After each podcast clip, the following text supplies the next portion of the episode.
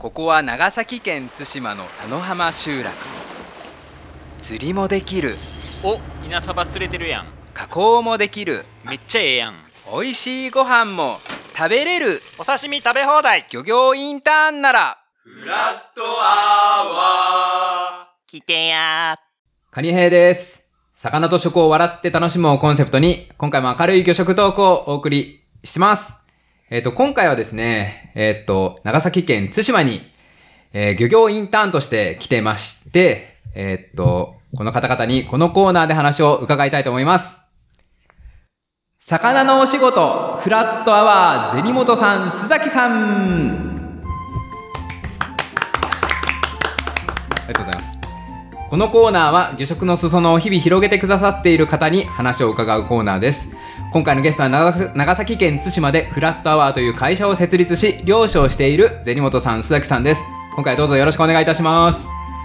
こんにちは銭本です。こんにちは、須崎です、はい。よろしくお願いします。お願いします。えー、銭本さんとあの私は、まあうん。結構前から2019年ぐらいに初めてちょっとお会いしてだから3年ぐらいの知人ではありますね、そうですねあのうー長3年前に銭本さんが地方創生のイベントのエンジン中のの番外編で京橋でうん。銭本さんの魚を食べる会っていうのを開催されてはい。その時に僕は SNS 追っかけで銭本さんのご活動を追ってたんですよね。だからちょっとなんか一度お会いしたいっていうのであのぜひ私も参加させてくださいってって、ね。はい。お会いさせていただいて。でその後に稲サバとかも買わせていただいたら、まあえらいうん美味しいマサバを、まあ、取られてるっていうことで。おありがとうございます。ええ。でその後なんか転職相談とかも若干乗って実はしたりして。僕は生鮮流通いた方がいいよみたいな。そんな偉そうなこと言いました、ええ。あの説はありがとうございました。えー、ということで、えー、とそんなで須崎さんは今回初めましてということで、はい初めましてはいよろしくお願いします。よろしくお願いします。でじゃあ改めて簡単ですけど本日のゲストのご経歴をご紹介したいと思いますえー、とお一人目銭本圭さんは1984年3月大阪府吹田市生まれ。吹田ですね。あ、吹田、はい。あ、ごめんなさい。吹田市生まれ。兵庫県明石市育ち、長崎大学水産学部卒業後、東京大学の大学院でうなぎを研究、その後1年間、地域創生関連事業のコンサルティング業務に従事、1年後の2016年4月に須崎さんと対馬移住し、フラットアワーを設立されたと。で、はい。もう一人、えー須崎弘和さんは、1984年8月大阪府大阪市生まれ。お二人だから、一個違いなんですよね。えーっと、銭本さんの方がお一つ上です。ですね。で、長崎大学水産学部卒業ということで大学同じ。はい。で、えーっと、須崎さんはその同大学で博博士課程までを取得し、その後九州大学にて研究者として働き、2016年4月に銭本さんと対馬へ移住して、フラットアワーを設立されたということで、お二人ともその同じ水産学部で、なんかこう、こう交流があったっていうか、なんか部活同じだったとか、なんでしたっけ？いや同じ研究室が同じね、あ、そういうつながりですか。はいで、先輩後輩で関わりがあって。はい。で須崎さんがあれ対馬がなんかじ実家がつながりがあるんですよねそうですね。えっ、と、母方の田舎が対馬でして、あまあ、小さい頃からうん夏休みによく来てて、あなるほど。釣り釣りとかもしてました。あ。なるほど。それがあったのもあって対馬でまあ漁師やろうみたいな感じになったっちゅうのはあるんですか？えっ、と僕が須崎より1年早く対馬に移住して、ええ。こここで書いてあるそのあのコンサルティング会社っていうのは対馬にある会社で、あそうなんですか。はい。なので僕が最初に先に入ってはい。1年間そのコンサルの仕事をして、はで須崎を誘って、あはい。はい、移住2年目にあうん。の須崎と立ち上げたっていう感じなんで。あそうなんですね。僕は特に対馬にゆかりがあるわけではないんですけどまああここがいいっていうことで。あもうだいぶ腰をでも下ろしてやってこうみたいな感じに見えますそうですね。はい。うーんえー、とで今回、まあ、その魚のお仕事ということで、えー、とフラットアウのお二人に聞きたいことっていうのは、まあ、小規模な漁師さんの、まあ、新しい生き方とか儲け方っていうのがどういうもんなのかなっていうのを伺いたくて、というのも、まあ、漁師さん、まあ、年々減ってるじゃないですか、はい。それってまあ漁師さんって稼ぐのも結構しんどいかなっていうところも一面としてはあると思うんですよね。あめちゃめちゃあるとい思います。やー でもそんななんか大変なところに結構お二人、まあ、大学院とかまで出られて、ええ研究まあのなんていうんですかねあの知的労働とかもやれる道もある中で、あえてこう漁師さんに飛び込んだっていうのはすごい気になってはいるところでまあそれでしかも6年間今までやられてて、まあ、どんどん設備投資もしてるみたいな感じの印象があるので、はい。まあまあ、成功している方々と思って。いやいや、まだまだ。まだまだ自転車操業えーあそうですか、まあ、そこら辺の実態含めて、ね。まああのはい。結構リスナーの方で漁師になりたいなんていう人もいたりはするので、そういう方に響くようなことを聞きたいなとうん思ってます。えっとなので、えっと最初フラットアワーのお二人の今の仕事内容をざっくり聞いてで特に聞きたいのがまあ収益の部分とか漁師さんのその、まあ、苦労だったり新しく漁師さんになっての苦労だったりはいあ。とはまあ楽しいことも聞きたいなと思ってます。で、じゃあちょっとご用意させていただいた質問を順繰りにあの、はいさせていただきますと、えっ、と、そもそもフラットアワーっていう、まあちょっと変わった名前はいで会社をやられてますけど、まあ本業が漁師さんにはなるんですよね。まあそうですね根本の話ですけど。は 漁業を行っえて生産をするというのが、まあえええ、事業の根幹というか、ええはい。で、代表が銭本さん。で、はいはい須崎さんが経理兼、なんか、いや、そうですね。まあ役員です、ね。役員でやられて、で、社員がもう一人松井さんですか、あの、私もさっき挨拶させていただいた方が、今年6月に入られて、7月ですね。7月、はいあ、7月ですか。えーで、社員さんはじゃあ3人そうです。でやって、でパートさんも何人かいたりみたいな。パートさんが2名。あーあのよくええ、来てくれるパートさんが2名と時々来てくれる方が1名1名っていう。もう、だから、たまあ、もう会社としてやってるっていうことですよね。はいそうですね。ええで、事業としては、えっと、主に3つプラスアルファみたいなところを伺ってるんですけど、はい。えっ、と、はい。先ほど、えー、とご説明したように、うん。えー、と魚を取るっていうことをまず大事にしていて、えでもう一つ大事にしてるのは取った魚を、はい。まあ一般的に漁師は漁業協同組合っていう漁協って呼ばれるところですね、うんうんそこに水揚げをしておはい。しまいなのですが、ええええ。あの自分たちはそれを顔の見える人にうん。売っていきたいっていう気持ちが強くて、うん。で直販を事業としてやってます。なるほど。取って直販もやってる。ね。まあ、漁協への出荷もやってるってことですね。行ってます。うんうん。はい。で、あとは、ええ。えっ、と、対馬に来てくださった方に、対馬の海の豊かさを体験してもらうためのブルーツーリズムみたいなことを行ったりとかですね、うん。ちょっと観光に近いようなこと。を。それは船に乗せて一緒に漁行こうぜみたいな、そういう感じのツアー。遊漁もやってますし、うんうん。えっ、と、まあ、こういう漁村でのうん僕たちの生活そのものを一緒に体験してもらうみたいな。あことだったね。あーなるほど。僕はその今漁業インターンでやらせてもらってる一緒にまあ取れた魚を、まあ、ゼリモンさんたちが取ってきた魚を一緒に調理して食べようとかそういうのも含めて。はいあります。なるほどなるほど。うん。あとは、はい。あのーまあ、僕も須崎も研究、うんうん。水産の研究をしていたっていうこともあってですね、えっ、と、まあ、この対馬をフィールドにうんうん。研究したいっていう研究者の方うん。と、まあ、現場をつなぐようなこう、うん。研究のコーディネートみたいなお仕事も一部してまうす。んその研究者の方が対馬を、まあ、あのフィールドにして研究したいっていうのが、まあ、結構ポロポロあるんですか？案件としては。そうですね。あのーまあ、そういうパターンと、あと、うんうん。日々漁獲される魚を研究のサンプルとして使いたいっていう場合に、ああ魚関係の研究者の方？生物的な研究者の方、そうですね。あその研究者の要望にかなうようなサンプルを自分たちで調達したり、うん。あの一部仕入れたり、うそういうことを行ってます。あなるほど。なるほどな。まあ、主にその3つの授業で、プラスアルファで私が今やらせていただいているような漁業インターンっていうのも積極的に受け入れてるそうですね感じですよね。えーありがとうございます。で、こう、なんですかね、その最初漁師さんになろうっていう時に、はいな普通はまあ個人事業主として、まあ、ちょっとやってみようかなっていうところから始まる人結構多いと思うんですけど、はいこうフラットアワー合同会社フラットアワーっていう会社を作った背景どういうところにあるんですか？そうですね。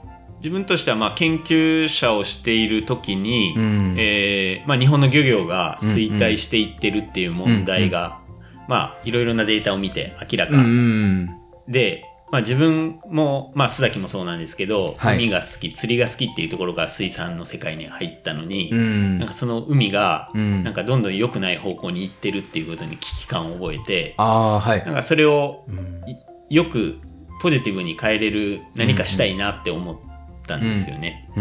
で、それでまあ漁業現場にまあ、飛び込んだわけですけど、うん。まあ、最初個人事業主でやってもいいかなと思ったんですが、うんうん。まあ、その持続可能にうん。この海を、いい状態をあの持続させていくためには、うん。まあ、そういういろんな人を巻き込んだりとか、教育の分野に、うん。あの行ったりすることも大事なんじゃないかなと思って。ああなるほど。単純に最初から漁師として魚を取る、うん。取って販売するだけじゃなくてそうですね。他の関わり、まあ、いろんな人を巻き込んだ何かをやりたいっていう、はい。まあ、ちょっと抽象度高いですけど。そうなった時にやっぱり何か看板があった方がああなるほどやりやすいんじゃないかということです、ね。あー。まあ、確かに漁師漁師銭本っていうよりは、フラットアワーという会社の銭本ですって言われた方が、ね。まあ、コンタクト取りやすいで部分はあるかもしれない、まあ、最初もし一人ですやるなら個人事業主しかなかったと思うんですけど、うんまあ、須崎とやりたいっていう気持ちがあって、声をかけたら、ええ。あの一緒にやろうっていうことになったんで、あええ。じゃあ会社にしようっていう感じ。です。あなるほど、はい。す須崎さん不安じゃなかったですか？あ漁師か釣り好きだけどお漁師かみたいな。そうですね、ええ。やっぱりまあ不安はあったんですけれども、ええ。っ、とまあその小さい頃から対馬に来てて、こう豊かな海だっていうのを知ってたのと、うん。あとかつこう実際に移住する前にうん。1年前ぐらいにあの船釣りをした時にですね、うんもういとも簡単にうん。うんでっかい10キロぐらいのブリがつ 釣れちゃったんですよね。あそうっすか。であー。あこれなんかこれこれぐらい釣れるんだったら まあ漁師としてやっていけんのちゃうかなっていう。あ対馬という漁場はめちゃくちゃいい漁場かもしれないそうですね。あまあ、へー。食っていけるぐらいはできるんじゃないかって、最低限でも生きていけるんじゃないかっていうあなるほどなるほところがあどってあまあ来たっていうあ感じです、ななるほどなるほど。あ結構まあ根底としては結構ポジティブなマインドもありつつそういうちょっと試しにやってみたら 思った以上にいけるそうだみたいなそうですね。感触を得たんですね。まあ、今考えればだいぶ楽観的。そうですね。まあ、新しくははなんか新しいこと始めるのにそのなんまあそうですパンサーはまあめちゃくちゃ大事ではありますよね。なるほど。あそういう背景でまあ会社を作られたと。まあ、実際その、まあ、漁師になられてどんな漁法をこう今やってるんでしたっけ？そうですね。えっ、と、まあ、うちとしては、こう、直販でつながってるお客さんに、はい。がいますので、うんうんやっぱりいい処理をしたものを、うんで、喜んでもらいたいっていうところで、うんうんき。ちんと取った魚が処理できるペースの生産能力でやりたいっていうところから、うんうん。あの、一本釣りにこだわってやっていて、あなるほど。あで、まあ、基本的には皆さんが想像するような竿で釣る釣り方だったりとうか、ん。あとは一部サバ釣りなんかは手でこう糸をたぐって釣るあ釣り方。あそれはハエ縄？であハエ縄じゃなくい手釣り手です、ね。釣り？あ、はい、ええ竿使わずに、はい。手手で釣るやり方？はい。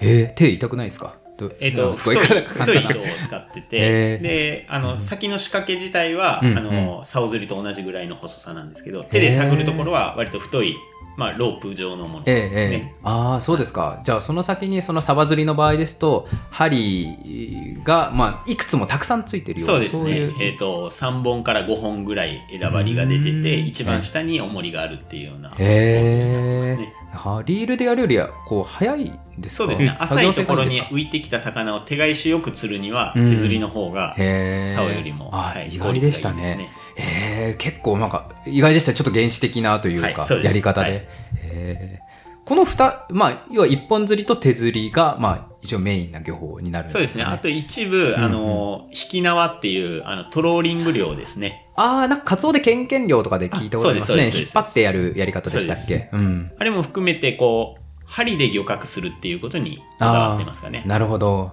それもまああの直販事業を大事にしてるからそういう、うん。逆算してっていうところなんですね。えっ、とじゃあその直販されてるっていう話がありましたけど、はいまあ漁師さんってなかなかその漁協との兼ね合いとかそういうのもあったりまあそもそも忙しいから取るのも大変じゃないですか。はい。だから直販やるのって結構難しいなんて話よく聞くんですけど、はい。まあ今そのフラタワーさんは事業としてそれを結構主軸にやられてるってことでなんなんで実現できてるんですかね、そうですね。まあえ2つあ、まあ、漁協との兼ね合いとかはいいうところからまず伺ってもいいですか、ーはい。やはり、あのー最初はですね、うん漁協を通さずに魚を売っているっていうことで、うんあのーまあ、他の漁師から、うん。フラッタワーは何を勝手なことしてやるああややっぱそういう時は、はい。ああったんですか？やっぱり最初あ、ちょっとこう、ええさわさわした時期もある。ああそうですか。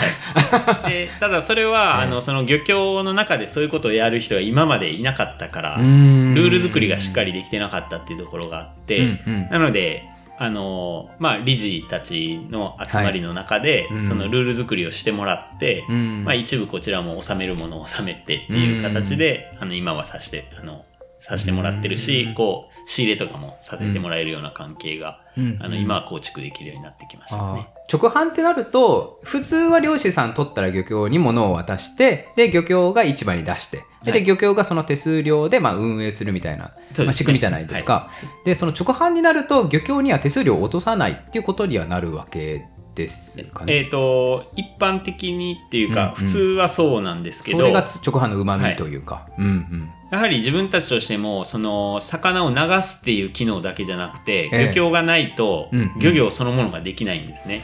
あー。例えば箱を買うとか漁具を買うとか、あの燃料を入れるとか氷を買うとか、いろんな機能が漁協にはあるので、うんそういうものを利用させてもらってる以上は、あのまあ、手数料のような形でお金を落とさないといかんと思っていて、うんまあ、その売り上げの一部を、あの漁協に納めるようにしています。あそうなんですね、あしてでいいよね。はい。うん。あなるほど。あそうだったんですか、はい。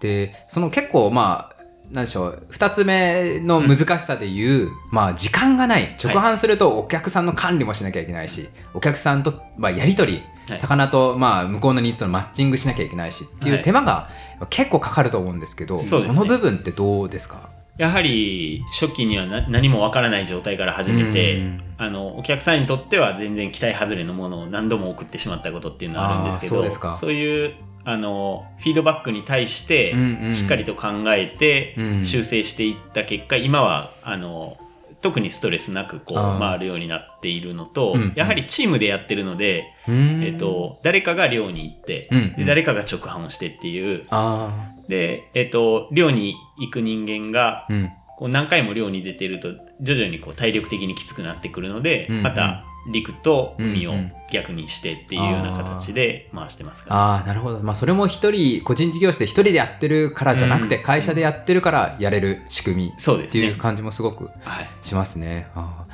その最初の頃のそのお客さんからの、まあ、クレームというか、ええ。そういうなんか良くないよっていう話ってどどういうところにあったんですかね？そうですね。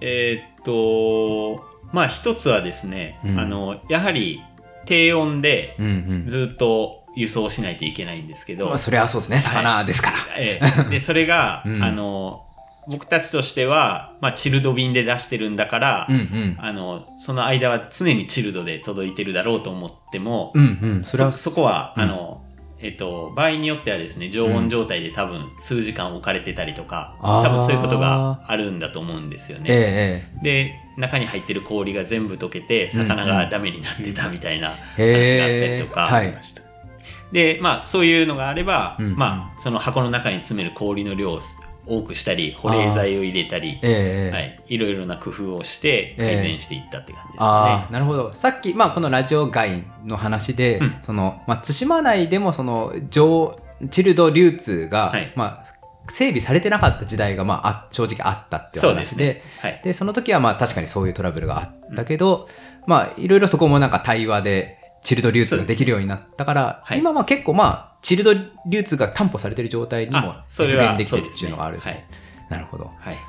うーん。でお客さんのこう増やし方はい。っていうのも難しくないですか？ななんか対馬にずっといるわけいなきゃいけないじゃないですか、はい。はい営業に東京とかその消費地になかなか頻繁に行けるわけでもないですし、えそういうえのってどう？はですね、あの、特にこう営業したりすることは今までなくて、へえーえーとまあ、01のところではですねうんう僕んが元行ったその東京大学の海洋研究所っていうところのうんうん。1階に浜っていうお寿司屋さんが入っていほう。て、へえすごい。え大学に寿司屋が入ってるんですかそもそも。はい、いい大学ですね。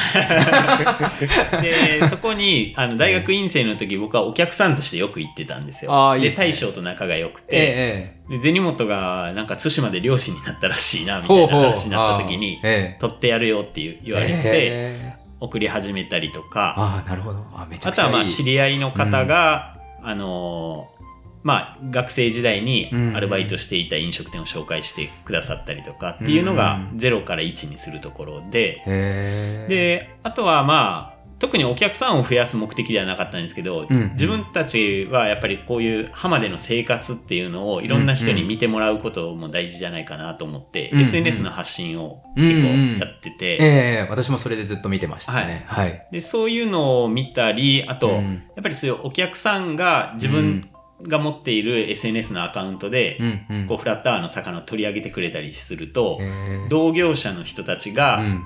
まあ、フォローしてるアカウントなんでああ、それで料見えて友達、知人つながり。うんでそこからまたあの連絡があったりっていう形で増えてきてますからね。えーああ、なるほど。はい、これ聞いていいかわかんないですけど、はい今どれぐらいの数のお客さんっている今ですね、ええーっと月に1回以上の頻度の、うん。えーお店で20店舗ぐらいですかね。ああ、そうですか。はいあーが、えーまあ、ずっとコンスタントにありつつ、えええっと、まあ自分たち稲サバっていうブランドのマサバを、あの主軸にやってるんですけど、ええ対馬のブランンドサバ。そうですね、うんその時期だけサバの取引があるっていうようなお店も含めると、うんうん30とか40 40近くあるかもしれないですね。なるほど、はい。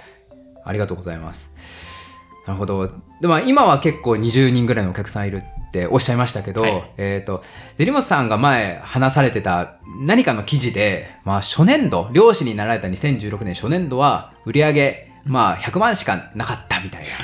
なのをあの見たことありまして、ちょっと言い過ぎました。あ もうちょっとありました、その時は。あのーえーっとですね、もう少しありましたね。あのーこれ、直販の売り上げだけの話をしてると思うんですけど、ええさっき須崎に確認したら、うんうん直販だけでももうちょっとありました。ああ、そうですか。まあでも、それが200あるかなぐらいの話。まあ、全部の売り上げでえ400万とかあぐらいはあありましたかね。でもそれもお二人でですもんね。そうですね一人でじゃなくて、はいそうすると折半すると、じゃあ一人200万だみたいな。うんまあでも売り上げですからね。ですよね。はいそっから経費さっぴいたら。どうなんじゃみたいな感じ。船とかだって最初投資するわけでですよね。船はですね、家とか。あの譲っていただきましおた。はい。どうしてですか？まあ僕がその1年早く入ってコンサルやってたんですけど、はい。えっ、と、まあ平日はその仕事をして、はい。休日はその漁師のコミュニティに入るみたいな目的で、はい。その漁師の船に乗せてもらってみたいなことをしてたら、まあい一層余ってるからはい。いいよって言われて、へただやっぱりその、かなり古い船だったんでえ。、はい。ちゃんと操業ができるように、こういろいろ整えるのにはそれなりにお金がかかったっていうのもあってですね。ここの今収録させていただいてる、うんまあ番屋というか、この事務所はい。とかはどうされたんですか？これは。ここはですねち、あの、空き家で、ええーはい、最初は、あの、お借りしてたんですけど、ええ今はこの敷地内に加工場も作ったりするタイミングでですね、ええあの、買わせていただいて、はい今は自分たちの、あ、はい。でも最初はそこまで、ななんだろう、固定費としてはかからずにここも使ってた。ね自分たちでも、まあ、もしかしたらうんうん。失敗したら撤退する必要もあった。あ、最初はそれも考えてたんですか？まあ、一応はありましたよね。ええなので、まあ最初は賃貸で、はいあ賃貸でやってて。えその、じゃあその、まあ、最初はそうなったけど、もうここでやってこうって腰を落ち着けた、まあ、この家買ったりしたのってどのタイミングなんですか、えーっと、2年よ前、うんん、だから4年とか、そうですね、4年目。起業して4年目。4年目、2020年。はい。あ4年経って。まあ、自分としてはですね、もう2年目、起業して2年目ぐらいで、うんうんその、お客さんのニーズに合う魚に、こはいう仕立てていくには絶対に加工場が必要だと思ったんで。あなるほど、なるほど。あの作りたいなっていうオーラをずっとはい須崎には出してたんですけど、あ、もう銭本さん、その時点でもう撤退っていうよりはもう攻めのマインドもう全開だったんですまあ、基本的に僕がアクセル踏んで、こっちがブレーキ踏んで。ああ、そうなんですか。須崎さんは経理ですもね。そうんですね、経理としても担。当なんで、やっぱりこう、そうですね、コストとか、まあ、リスク高いぜメリット、デみたいなメリットをいろいろ考えた上で、ええまだ早いんじゃないかなっていう。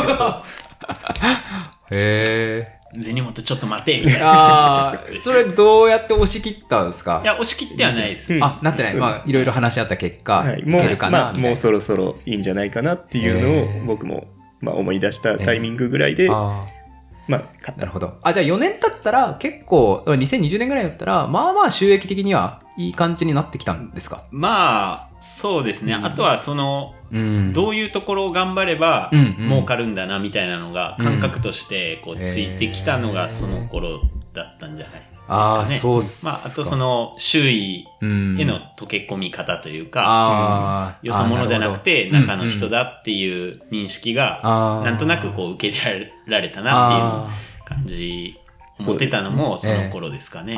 急に来たやつがやっぱりこう、えね、空き家を買って、ーうんうん。なんかよくわからないことをやってるってなったら、うんうん。ちょっと周りの不信感を買ってしまうので、怖いでしょうね、単純になそうなんか。でしょうね。んで、まあ、人となりをこう僕たちの人となりを知ってもらって、うんで、まあ、ある程度安心してもらったっていうのもありますね。えーそれぐらいの年月が経てば。ああ、なるほど。4年ですか。それが今4年ぐらいかかそうですね。まあ、もうちょっと前から多分、あの、溶け込んでた2年ぐらい経ってちょっと溶けな込んできて、とははい、思ってましたけど。で、まあ、にその後2年ぐらい経って、よし、加工場を作ろうみたいな感じになったいうことですね。ああ、なるほど。その、まあ、今ま、今の話聞くと、まあ、いろんなくる、まあ、大変だったとも思うんですけど、今は結構順調にいってるかなとも思うんですけど、うん結構やっぱ苦労ありますかね？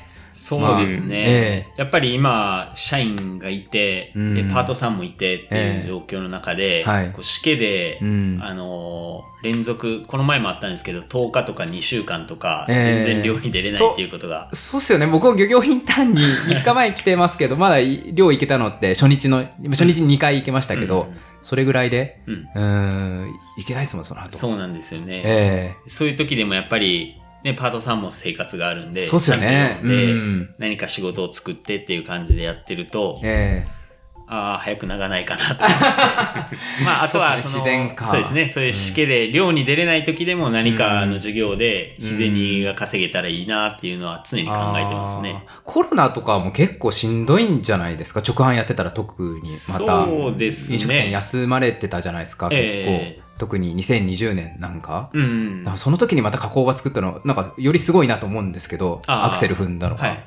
あただですはそんなにね、そこでうん。ある程度高度な加工、まあ三枚おろしとかまでですけど、うんうん。えっと、そういうことができることになったことによって、うん。個人のお客様が買うハードル下がって、ああそっか。あ、はい。そういうことですか。個人の方も、あの、なんかそういう、うん一次生産者を応援しようみたいな流れが、特にそうですねえコロナによって加速された部分はありますね、はい。そういうのが。それで個人の方が買い支えてくれたっていうところもあのありますし、それに合う加工ができるようになったっていうタイミングがあったんで、ああなるほど。良かったと思います、ああでもまあやっぱそれができるのも SNS やメディアで結構このフラットアースさん取り上げられてるからこそのなんか消費者としてはちょっと身近な漁師さんっていう存在だったからそうですね。れがあったっていうのはありそうですね。あーなんかそういうなんかメディアとかに露出しようとかいうのは考えてやってたっていうのはあるんですか？もう、最初はですね、もうええ SNS 一本でいこうと思ってたんですよ。おあそれはツイッターえそすごいですね。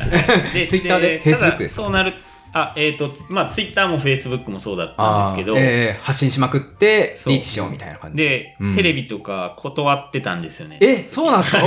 なんなんでまた楽じゃないですか？もうマスメディアとかで取り上げらあ、れたなんかその認識があまりなくて、ええ。で、やっぱり、なんていうんですかね、共通の知り合いとかが見えるじゃないですか、SNS だと。うそうすると、その人の信頼みたいなのが担保できるかなと思ってて、で、マスメディアに出ると不特定多数の方に見られて、あー。どう取り上げられるかもわかんないみたいな。僕たちが取引したいと思ってない人からも問い合わせがあると、結構辛いんじゃないかなとね。ああー、なるほど、なるほど。あー。まあ、一方で、うん。その SNS でリーチできるお客さんの限界っていうのもちょっと、はいまあ、自分の発信力の問題かもしれないですけど、あうってん、一度そのテレビに取り上げられた時に、うんうん。やっぱり SNS ではリーチできない人たちからの反響っていうのがあって、うんこれはクロスメディアでやった方が、はい。あの、いいかなって、うんその時思い始めて、なるほど。で、ラジオに出たりとかええもし最近はするようにしてます。なるほど。はいあと最初の頃はやっぱり生産体制もこう整ってないので、うんこう急にお客さんに問い合わせをいただいても、はい、魚がないっていう。ななるほど。そっか、迷惑かけちゃうかもしれないはいっていうのはでありそうですね。まあそういうこともあってってうんいうのもありました。なるほど。そっか、最初は徐々に徐々に、まあ知ってる人からつなげ、広げていった方がいいだろうって思ってたんですね。そうですねはいありがとうございます。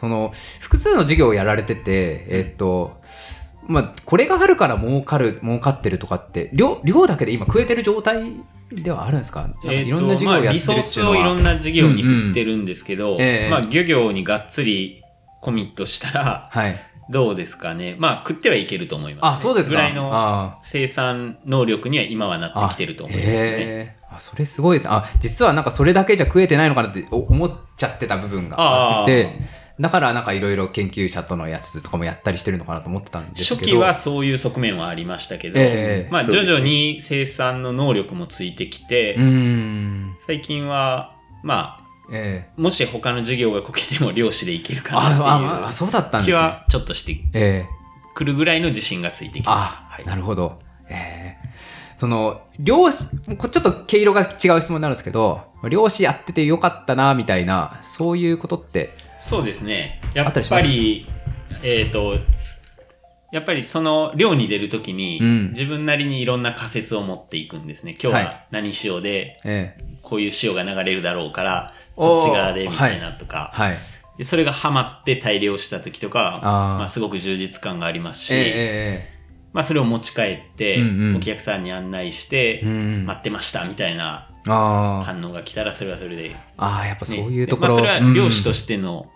体験ではないかもしれないですけど、うええちの授業としては醍醐味ですうね。はいなるほど。まあ、その、単純に魚がすごい、まあ、狙った魚が取れて、まあう、それはそれで嬉しいし、それでお客さんがまた喜んでくれるっていうのが、まあ、はい素朴な嬉しさがこう繋がっていくっていうところは楽しみなのかもしれないですね。多分沿岸漁業者、そうんの小規模な漁業者の方だったらわかると思うんですけど、うん。その自分が狙ってるポイントにうんうまく仕掛けを流せないとうん本当に取れないんで、えー、魚があ、。そういうことなんですね。潮を読んで風を読んで、ええ船を流して、ええ仕掛けをそこに当てれて、え魚からの魚心があった時はやっぱりあそうって感じですねえ。なるほど。はいありがとうございます。銭本さんと、まあ、須崎さんって、まあ、こう会社やるぞってなった時に、まあ、こういうこともやりたいなってほわわーんってしたのあったと思うんですけど、そのうちのこう何割ぐらい今できてるなみたいのってああります？やっぱりでもそ問の一緒にやろうってなった時には、うんうん。あのそういう持続可能な漁業に、うん。あの貢献できるようなことをしようっていう、うん。なんかふわっとしたベクトルはあったんですけど、うん。解像度は高くなかったんで、うんうんうん。まあ、やっていく中で解像度が高まってきて、うんそそこを埋めていってるっていう感じなんで、うん。何割今まあ漁師もやってではい。直販もやってで加工までも踏み込んで結構もうなんか徐々に徐々にもうなんか漁師が広げていくことをまあ拡大してるなっていう印象はあるんですけどはい。まあこれやり足りてないなみたいな隙間みたいな何割ぐらいざっくりあるのかな、はい、うん。どうですか？でも核の部分としては、はい。まあ、8割9割ぐらいはできてきてる。できてきてるんじゃないですか。まあそこから、まあ、ええ。肉付けをしっかりしていくっていうのはもちろんずっと続けることではありますけど。あそうですか。なんかあれなんごいですよね。その、僕の中では、うんうん。まあその8割9割ぐらいできてるなって思った時に、うん。うん。また次のチャレンジが降ってくるんですよ。うんへえなんか今やりたいこととかあるあるんですあか今で言うと、うん。その、企業研修みたいな、うん。あの、案件が、うんうん。依頼があったりとかしてですね、最近やっぱり SDGs とかうんうんあのありますね。広まりによって、こう、うんうん。企業の中で、いかにこう、社会貢献していくかみたいなのを、うん。あの考えてらっしゃる企業があって、うん。その、社員の研修をうんラッタワでしたいとかですね、うんうん。そういう研修が出てきて、じゃあそういう人たちに、まあ、満足してもらいたいし、うん。いろいろやっぱり考えて、うん。その会社の事業に役に立ててほしいとか、あー。あーなるほどこっちのコンテンツ作りをまたしなるほど。そっか、はい。最初言ってたなんかいろんな人を巻き込んだことをしたいっていうのをや,、やろうとするとまあ確かに今漁師としてはすごい一本立ちしてるけど他の人を巻き込む事業っていうのがこれからの挑戦になっていのかなっていう気がすごくしますね。はい。なるほど、ありがとうございます。まあ、結構真面目な話いろいろ聞かせていただいて、で、その中でちょっと真面目な話引き続きちょっとあるんですけど、リスナーさんからあの質問をいただいてるんですね。ありがとそうれをちょっと取り上げさせていただこうかなと思います。一人目。まあ、これリスナーさん中より、まあ、相方の MC の、あの、直太子さんから、あの、来てまして、二つ質問あります。はい。一2つ目が小規模な漁師さんの戦略としてやらないことは決めていますか？例えば売り先を絞るとかう。ーん。うん。そうですね。時間限られてますもんね、はい。まあ僕がやらないこと決めてるというよりはまあ、うん。あのー結果的にですねやっぱ直販って送料もあのお客様に持ってもらってるので、ええ。あのそれほどこう中抜きをした安い魚が来るというよりは、ええ。割高感感じられてる方多いと思っていて、あーあーなるほど、ああ送料比率も高くなるしみたいな。そうですね。んでってなるとやっぱり客単価が低いお店最初取引してても、はい。徐々には離れていって結果的に単価の高いお店が残ってるかなっていう。ああなるほどなるほど。なんかこだわりがあるお店、ああなるほど。それはまあそのやらないことっていうよりは結果的にそうなってるよねっていそう感じですかね。それから売り先を絞ってるっていうことはあんまりないんですけど、ああそうですか、はい、まあ、少しずつじゃあやりたいことを年々こう積み上げてってるっていう感じですかね、そうですね。いろんな事業をやってるからこう時間足りないみたいな感じかと思いきや、まあ、私漁業インターン足りない。あ足りないですか？なんかそうそうおっしゃいますけど、まあ、漁業インターン来てなんかちょっと思うのは、うん。結構なんかゆったり生きてる感じもすごい感じてはいて。はい。まあまあそうです、ね、どどっか余裕感が常に漂うみたいな、はい。はいゼニモトさんから。不思議だなっていう。まあ無理はしないっていうのああはなるほど。ありますね。あー。あの量もですけど、ええやっぱりこうしける時にはもう多分この辺にいる周りの漁師さん誰よりも早く我らが休むっていう。ああそうですか。ぐらい。まあ、ある種それが持続的な水産業だよねっていう部分もあるかもしれないですね。すね。自分たちも無理しないっていう。う、ん。うん。なるほど、ありがとうございます。二つ目。えー、銭本さん時代が先駆者だと思いますが、ロールモデルはいますか？水産以外でもってきてまして、はい。誰かこう、事業をやるにあたって参考にされてる方っていらっしゃいますか？そうですね。あのー自分が、その、生産して販売までする、直販するっていう時には、あまり直販してる漁業者が少なくて、うんうん。で、どちらかというと農業分野で、えうんー直販がうまくいってるっていうケースだったり、情報があったんで、うん。それで、農業者の、うん。その、直販の本とかはよく読んで参考にしましたね。ああ、こういうとこ参考になるとかってあります？その顧客との接し方とか、そういうとこですか？そうですね。えっ、と、全然、どうしたらいいかなって思ってた時は、たくさんのお客さんに。あの、出さないといけないって勝手に思っちゃってたんですけど、そういう本を見てみると、やっぱりはい一人一人のお客さんと、うんあの、密につながって、うん。あの、高頻度に買ってもらえる工夫だったりとか、あ、の、まあ、1回あたりの取引量、取引額が大きくなるような、うんあの、工夫をされてたりとか、うん。っていうところで、はああ、なるほど。い。あーあ、そうだ、今までの話で触れてなかったですけど、はいあれ、なあれすごい面白いなと思って、ゼニモトさんのとこって、その、まあ、鹿肉だったり、はい。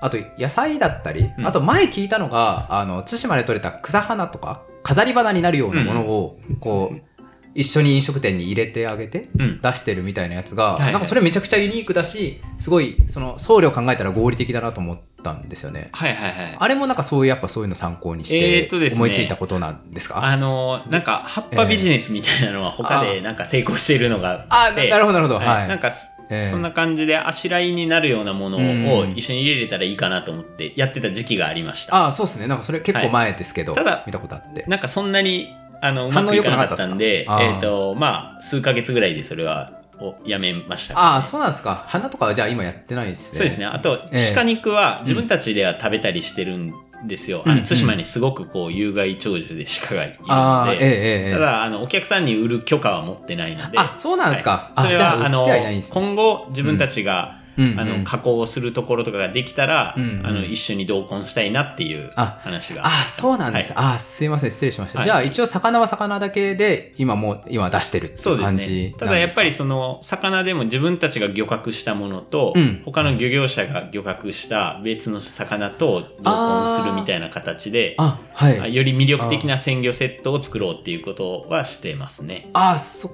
か。もう、その、まあ、漁協を通さずに直販してるだけじゃなく漁協に属してる他の漁師さんから、うんさらに自分たちが魚を買って、まあ、それは確か話聞いた感じ漁協から漁協経由で買ってるみたいな話言ってましたね。そうですね。あはいそれでお客さんに自分たちの直販のお客さんに出してあげてるみたいなのも、うんああすごいですねなんか直販の一個先行ったなみたいな感じありますねそれ。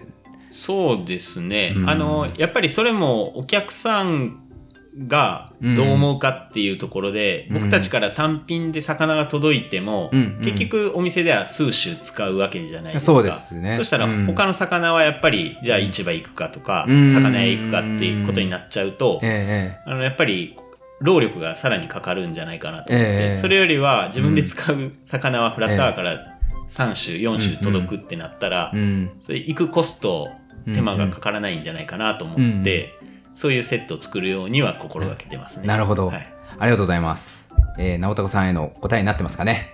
で、えーお次がアメリカ・シアトルにお住まいのゾノさんという方から質問をいただいてます。ありがとうございますありがとうございす。ます。えー質問釣り好きが高じて一本釣り漁師になられたと聞いたことがありますが趣味の船釣りと仕事の船釣りとの一番の違いは何か気になっていますあと小規模漁師の新しい生き方として農業とか観光業とか複数の収入源の組み合わせについて気になっています。はい。えーとまあ大きく2つ来ていて一つのその趣味の船釣りと仕事の船釣りとの一番の違い。これ確かに僕も気になりますね。そのどういう違いがありますか？なんかその感感覚というか、はい。その実際の釣り自体も、やっぱり、うん。自分たちも釣りが好きっていうところから起業して、え本当に趣味の釣りみたいな取り方から、うん。まあ、今の漁業みたいな取り方に徐々にシフトしていったんですね。そんその中で感じるのは、はい。最初はあのやっぱり魚がの活性が低い時に、うんうん。どうやって魚の口を使わせるかこう針にかけるかっていういことを考えてたんですけど、それよりも漁師は魚がよく釣れる時にうん。いかに効率的に漁獲するかっていう方に特化していく。ああなるほど。ありますね。ああまあ365日まあ全部なぎだったら出漁機会はもう多いですもんね、それをこううまく。その一日の中でもええ。魚の活性があ高い時と低い時があるんですよね。えええで、あの、釣り具屋さんとか行ったらわかると思うんですけど、うん。同じルアーでもうん。いろんな色があったりとかうん。すると思うんですよ。えはい。あれは、その、魚の活性が低い時にうんいろんな試行錯誤をして、釣り人が、あの、釣れる喜びをええ最大化させようと思って、こう、商品開発されてると思うんですけど、ええ漁師はもうそんなことは せずに、え えなるほど。最初は僕たちもこの色が釣れるんじゃないかなとかいろいろルアーを変えたりとかええ。してたんですけど、今はそういうことはなくてもう一つの仕掛けでああそうですか、じゃあ仕掛けは結構どんどんシンプルになっていったシンプみたいなルになってかつ大きく太くなりましたあー。ねかけた魚がしっかり取れるように。ああそれよりもまあ楽しみのとこで触れたような、まあ、どこのポイントをいつどのタイミングで攻めていくかみたいなところにこう知恵を巡らすうん方そうですね。にシフトしてったっていう、はい。ああまあそれが違いな。ああ面白いですね。ありがとうございます、高いルアーは買わなくなりました。あそうですか、はい。ああなでもやっぱり趣味の釣りもえ今でもしたいんで、ああーの高いルアーが買えるように早くなりたいな。なるほど。そうですね。そういうの用意したら遊漁の時とかは役立つかもしれないですもんね。そうですね。ええ。い。やなるほど。あともう一つ新しい生き方としての、まあえー、と複数の収入源の組み合わせについて気になっています。うん。というのは、まあ、私も気になってはいて、はい。まあ、今その漁師だけでも一応一本立ちできるようにぐらいになってきてるとはいおっしゃってますけどこれは、まあ、結構ざっくりなあの質問にはなるんですけどどうどうですかねその会社の経営的には？そうですね。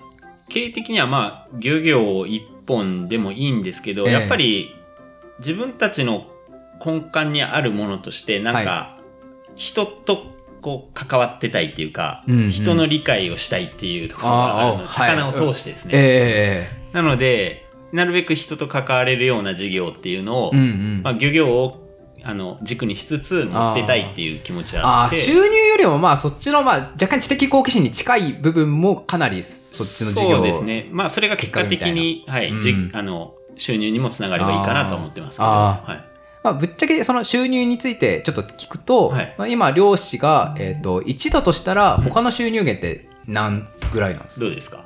漁漁師を10としましょうか。10にしましょうか。はい。漁師をそうですね。10とすると、まあ、研究が2とかああ、まあ、無視できない。結構ぐらいありますね。で、うんもう農業とかはええもうぶっちゃけゼロ。いや、あ、そうなんですか。ゼロか。なんならマイン、まあえ収収入だけで考えたらマイナス。須崎米とか作ってるじゃないですか。あの須崎さん お米。そうですね。あれはまあ、収益にはまだなってない。はいそうですね。自分たちが、あの、美味しかったですね。た僕食べたの多分須崎米ですよね。そうです、そうです。あの、来てくれ、食べさせいただい来ださったお客さんに食べてもらうとか、まあ、うんええそれで、こう、対馬を近く感じてもらうとかう、んそういう面では、やっぱええり役には立ってるんですけど、ええええ単純に収益として考えたら、うんああ、まあ、そうですか。ゼロゼロああ、そういう感じなんですね。他のインターンとかもまあ、そんなに別にあるわけじゃない、1もない感じなんですか？そうですね。まあ、その他いろいろ含めて、やっと1。まあ、それも1か2か、ああ、そうなんですね。ああ、やっぱ圧倒的に。ですああやっぱなんかちょっと、漁師さんですね。すいません。まあ、改めて。まあ、今、10って言ったのは漁業と直販と両方合わせた。そうですね。うん両方合わせてっていうことです。もう一つ、その、僕たちが、あの、収益にはならなくても農業を捨てたくないところとしては、うんうんまあ、今住ましてもらってるこの田野浜っていう集落は、ええはい田野浜っていうぐらいで、田と浜。おーおーなるほど。農はい業と漁業の反応反業うあいい名前ですね。な集落で。まあでも、あの、見てもらったらわかるように、うん耕作放棄された土地がすごく増えてきてるので、まあ一部でもその、田んぼがちゃんと残るっていうことは大事なんじゃないかなと思っていて。ああ、なるほど。はいああ、そういった意味でも地域に根ざそうとしてるっていうところはあるんですかね。そうですね。ああ。はい。ええああ、なる。あ、そっか、魚、あれですよね。あ、面白いなと思ったのは、あれ、コンポストで、魚のアラを肥料にして、それを農業に生かしてるっていうのも、まあ、めちゃくちゃいいなと思いましたね。あ、ありがとうございます。うん、そういう。やってますええやってますね。はいすいません。いいなって。えーお次の質問。えーあと2人からあの質問ありまして、えっ、と、次が東京にお住まいの翔子さん。えーの、お魚関係のイラスト描かれてる方ですね。ありがとうございます。ありがとうございます。えーアカデミックな取り込み、取り組みに参加されていることがあれば教えてください。あーこれあれですね、あの、うん研究コーディネートがあると思うんですけど、もうちょっとなんか具体的にどういうことやってるかっていうのをはい。知りたいなっていう。いろいろやってるんですけど、最近面白いのは、あの、サバですね。うん自分たち一本釣りするので、うんうんこう生きたサバがもちろんこう取れるんですよね。はい。で、そのサバに、あの、ロガーって言って、こう、チップを。埋めて、で、また、チップ入りで放流するんですよ。あ、アーカイバルタグ。あ、そうです。ああ、はいはい。ツイッターでちょっとバズってたやつですね。あそうですはいそうですんはい。あの、で、その放流した魚が、また何かで漁獲された時に、そのタグを回収することができれば。放流してからうん再度捕獲されるまでの間のその魚の行動が、うん。のデータが取れるっていうようなものなんですけど、それ面白いっすね、普通に。それをやっていて、うんえーまあ、その湘南のお魚屋さんが、はい。なんかこんなタグの入ってるうんサバが入りましたみたいに、ええツイッターでつぶやいてくれたのを、まあ僕がツイッター見てたら出てきて、えそれ多分僕が放流したやつですって思ったら、やたらバズりましてえ。ああ、バズでってました。うはいん。すごい、あれも取材の問い合わせがあって、えで、それの研究元である、そのええ。水産研究所の方も、ええ。うんうん。まあ、そういう機会に取り組みが周知されて、うん。あの、良かったっていうことで言ってもあれじゃあもう分析されて、そのサバがどういう経緯で湘南行ったかみたいなの分かる？あ、それは分かりました。あはい。あ。でも、えっと、まあ、対馬、僕たちの海、あの、漁獲した海域で放流したものが、うんうん。対馬周辺でうろうろしていて、えで、対馬周辺で、えうん。えっと、また漁獲をされて、うんうん。で水揚げされたものが、うんうん。湘南のお魚屋さんまで行って、ああ、市場流通とか、まあ、いろいろ経緯して。はい。へえ。なので、この辺でうんうんずっと回遊していたたんだっていう。みたいです。ああ、そうだはいったんですか。へえ。まあ、それでいいサバだっていうことは、まあ、対馬がいい漁場なんだっていう感じの証明にもなりますね。そうですね。それはそれではい一つの結果として面白いですね。他にも漁獲、あの、再度捕獲された場所としては、うん五島沖だったり、うん韓国の方で漁獲されたサバもいました。ああ、なるほど、はいそっちにも行ってるっていうのも、まあ、それによって分かったですねはいああ、面白いですね。ありがとうございます。じゃあ、最後、もう一人、ちょっと時間があの迫ってますけど、いあの紹介したいと思います。東京都にお住まいの山木さん、あの金融系の会社にお勤めの方ですね。ありがとうございます。えー漁師さんに対して財務とか資金調達の金融面から何か課題解決できないかとちょうど思っていて、えーと質問4つあります。周りの漁1つ目が周りの漁師さん含めて融資を受ける場合 JF 政策金融公庫新金のどれが多いか、えーこれから1つずついきましょうか。はい。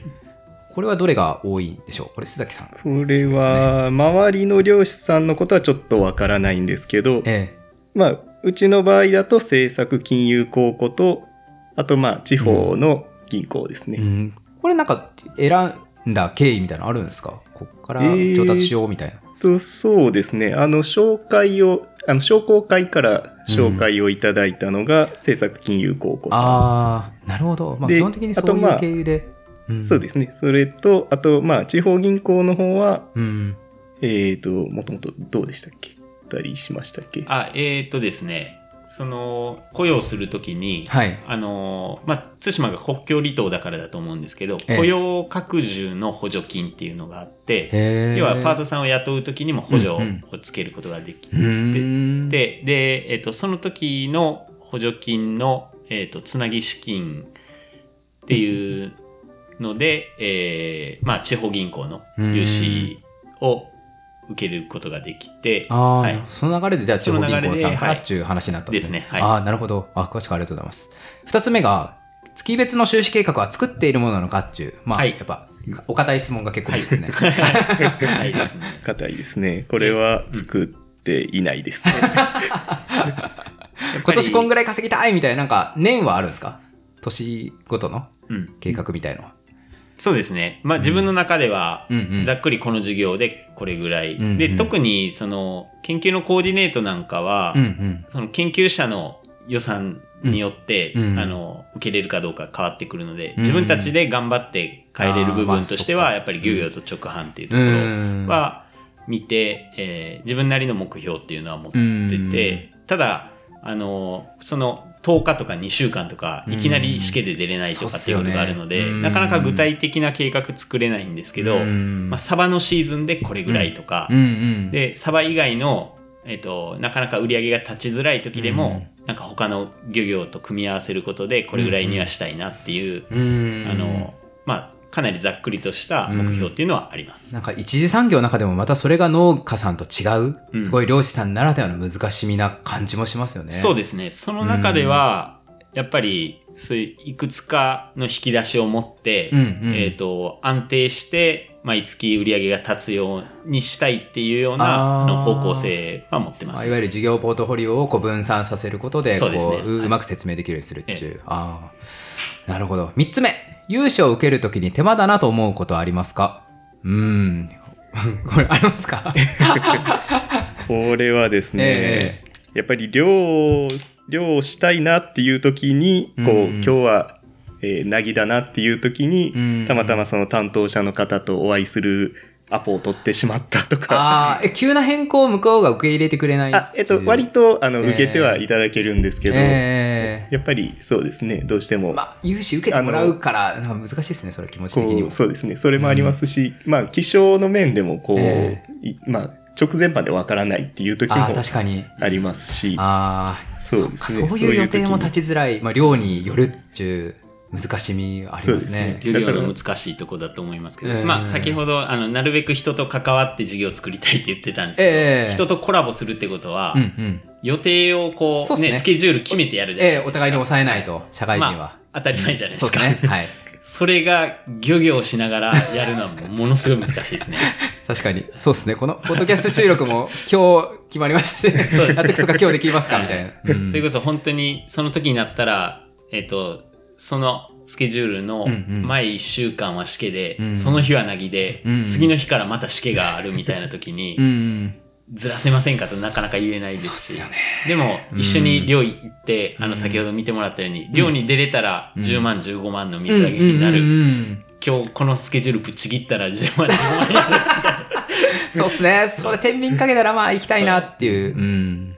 漁業者がなかなか、まあ、例えば行政の人とか、いろんな企業とコラボすることの難しさっていうのはそういうところにあってですね。そうですね。それがこう、やっぱ消費者からあの接しづらいうん印象にもなってしまうのかなという気もしますよね。なので、やっぱり自分たちがチームでやるっていうのも、うんうん。まあ、僕がお客さんの対応をしてても、うん他のメンバーが漁に出れるっていう体制作れるっていうのは、うんあのチームでやるメリットああ、なるほど。あだからこそみんな銭本さんと話をできて、こう、まあ、あの、フラタワーさんの、こう、なんか、イメージが、あ具体化されていくみたいな。裏では、あの、社員がなるほど漁に出てる裏で須崎さんがめちゃくちゃ頑張ってるっていう 実態があったりするわけですねそういうことです。あなるほど。よかった。お二人に話を聞いてよかったですね、今回。ああの、ありがとうございました。いろいろとご質問、あの、ご質問にお答えいただいて、はいあのありがとうございます。えっ、と、まあ、結構時間伸びて、あの、収録させていただいたんですが、今回一貫区切らせていただいて、次はちょっと緩い食の話中心な、あの、コーナーをさせていただきたいなと思います。はい引き続きよろしくお願いします。よろしくおはい。願いしますよろしくお願いします。